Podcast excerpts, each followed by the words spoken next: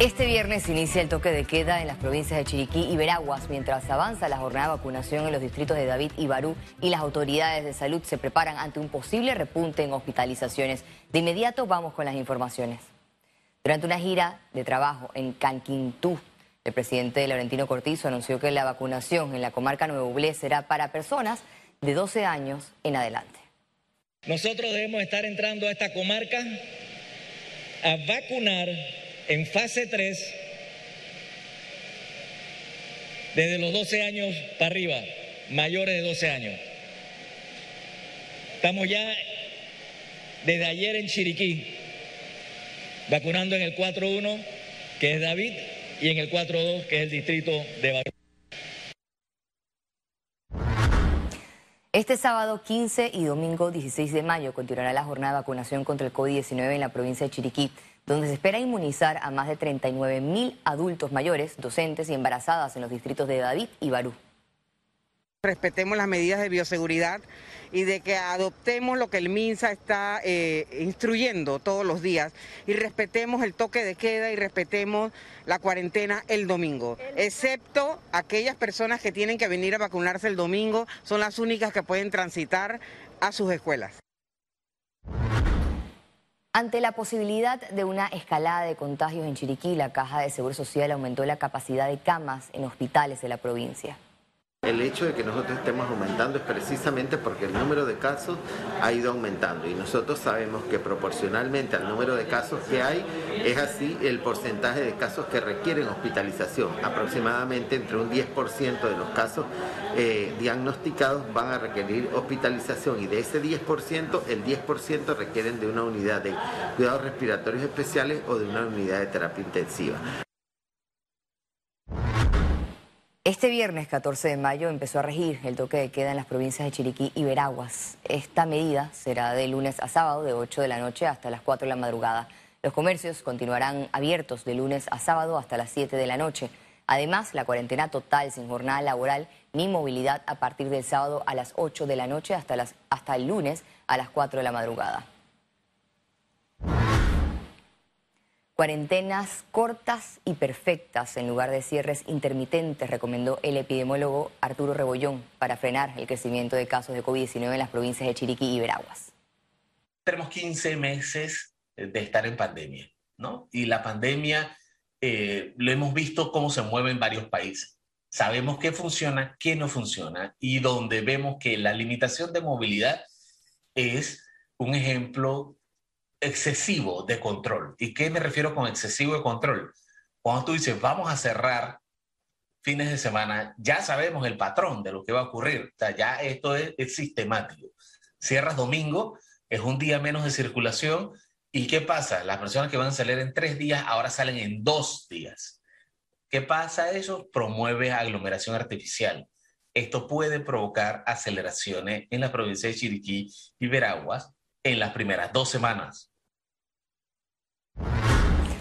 Avanza la jornada de inmunización en Panamá Norte. Autoridades de salud esperan vacunar a más de 20.000 personas. El proceso que se desarrolla en los corregimientos de Alcalde Díaz, Caimitillo, Chilibre, Ernesto Córdoba y Las Cumbres, en los cuales se está movilizando a mayores de 60 años, embarazadas y docentes. Esta jornada finaliza este sábado 15 de mayo. Panamá registró más de 500 nuevos contagios por tercer día consecutivo. Veamos en detalle las cifras del MINSA. 370.043 casos acumulados de COVID-19. 588 sumaron nuevos contagios por coronavirus. 334 pacientes se encuentran hospitalizados, 52 en cuidados intensivos y 282 en sala. En cuanto a los pacientes recuperados clínicamente, tenemos un reporte de 358.670. Panamá sumó un total de 6.292 fallecidos, de los cuales cuatro se registraron en las últimas 24 horas. A partir de este lunes 17 de mayo, el uso de la pantalla facial será obligatorio en el transporte público.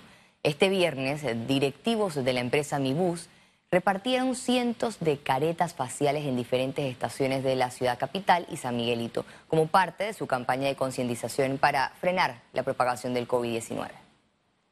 La nueva ocupación dentro de los buses será de hasta 64 personas. Eso quiere decir que nuestros buses de color naranja pueden viajar 35 personas sentadas, todos los asientos estarán habilitados y 29 personas de pie. Y en nuestros buses de color azul pueden viajar 45 personas sentadas, 19 personas de pie. Le recordamos a todos nuestros usuarios la importancia de cumplir con todas las normas de bioseguridad.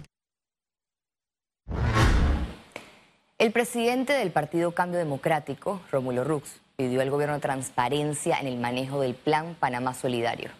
¿Por qué no tenemos a la fecha un desglose de cómo se está distribuyendo y cómo se está entregando todo lo referente al Plan Panamá Solidario. ¿Por qué? Que lo diga el gobierno, que nos expliquen a dónde se destinan estos fondos, a quién se les entregan.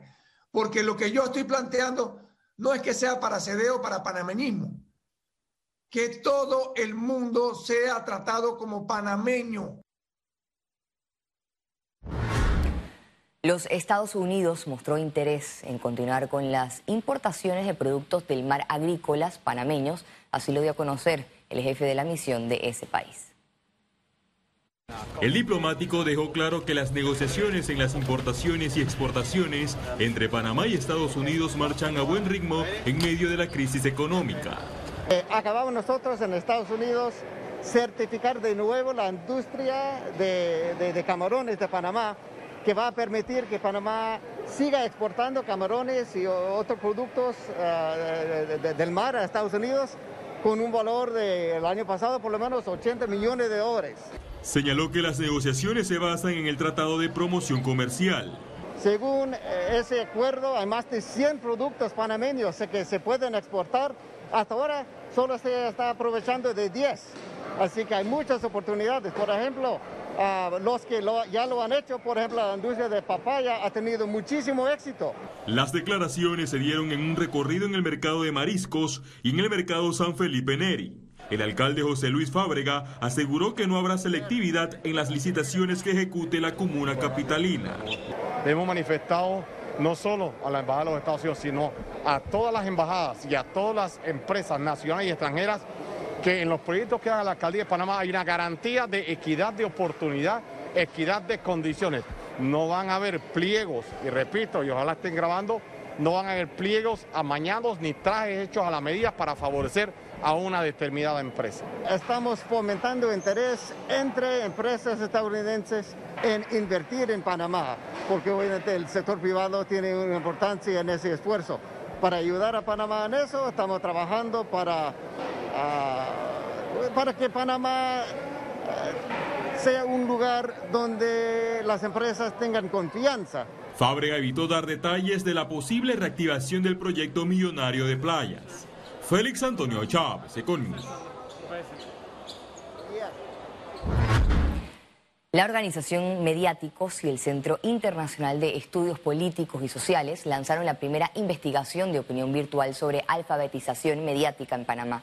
El politólogo Harry Brown reveló que el objetivo es conocer cómo la población se está informando y qué mecanismos o fuentes son las más fuertes en materia de comunicación a través de lugares de trabajo, iglesias, organizaciones, radio, televisión, prensa escrita y redes sociales. Un punto importante será determinar si las personas tienen sentido crítico para diferenciar entre una noticia falsa y un hecho real con su origen y contexto para saber el comportamiento de nacionales y extranjeros. La fecha límite para participar en el estudio es el 17 de mayo. Pueden entrar a la siguiente página web, a mediáticos.org, que es nuestro socio de esta investigación. Pueden entrar también a la página web del CIEPS, CIEPS Panamá, y a todas las redes sociales del CIEPS que son CIEPS Panamá en Twitter, en Instagram eh, y en Facebook. Yo creo que lo primero que va a hacer el estudio es servirnos como un espejo. Primero saber cómo estamos. Eh, y, luego de tener ese espejo frente a nuestras caras de la sociedad panameña, vamos a poder deliberar eh, sobre cómo somos y cómo nos gustaría ser y quizás proponer algunas políticas públicas o medidas que tomaría la propia ciudadanía, los medios de comunicación. Economía. El sector de la construcción está encaminado a su recuperación. Reportan nuevas hipotecas y reactivación de empleos. La Cámara Panameña de la Construcción tiene proyecciones positivas de reactivación en su sector. Entre enero y febrero de 2021, los bancos concedieron 2.523 nuevas hipotecas, producto de ventas de viviendas. O sea, nosotros tenemos inventarios por vender eh, y a medida que eso se va vendiendo, nosotros vamos reactivando plazas de trabajo y la economía gradualmente. Cifras que, que han salido oficialmente han demostrado que registros de propiedades han aumentado 14% con respecto al año pasado y propiedades no horizontales han aumentado 24%. Hay obras del Estado también que faltan por ser reactivadas y las que estaban en proceso en el sector privado todas han sido reiniciadas ya. También se refirieron a los 32 mil trabajadores del sector que resultaron con contratos suspendidos por pandemia. Podemos decir que cerca de un 75% ya han sido reactivados totalmente a sus labores y de aquí a agosto podremos eh, reincorporar los restantes. Esa es la expectativa que tenemos. Para los próximos meses del 2021, esperan que el Ejecutivo reactive obras de infraestructura pública. Además, proyectan transacciones por más de 60 millones de dólares en junio con la Expo Vivienda Virtual. Ciara Morris, Econews. La Asociación de Empresas del Área de Panamá Pacífico realizará una expo feria para vender sus productos y servicios y atraer inversionistas. Esta novena edición de la feria la realizarán de manera virtual del 17 al 23 de mayo. Contará con autoridades, expositores y webinars en los que hablarán sobre economía, turismo, finanzas y educación. Los interesados deberán ingresar al sitio adedap.org para detalles de más. Sabemos y hemos sentido, hemos palpado que hay un problema económico, pero también hemos sentido que hay gente y empresas que están ávidas de invertir, de comprar y de presentar sus negocios y están buscando medios alternos como este para poder presentar los negocios y servicios. Ya tenemos inclusive emprendedores que han reconocido la importancia de una plataforma como la que ofrece la Expoferia, como un puente hacia nuevos clientes. La Dirección General de Ingresos reiteró que los contribuyentes tienen hasta el 15 de mayo para gestionar pagos pendientes.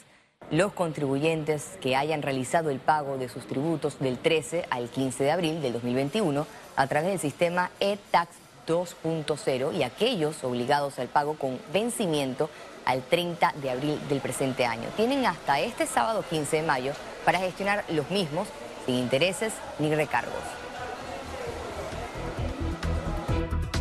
Al regreso, internacionales. Quédese aquí en Econius, ya volvemos.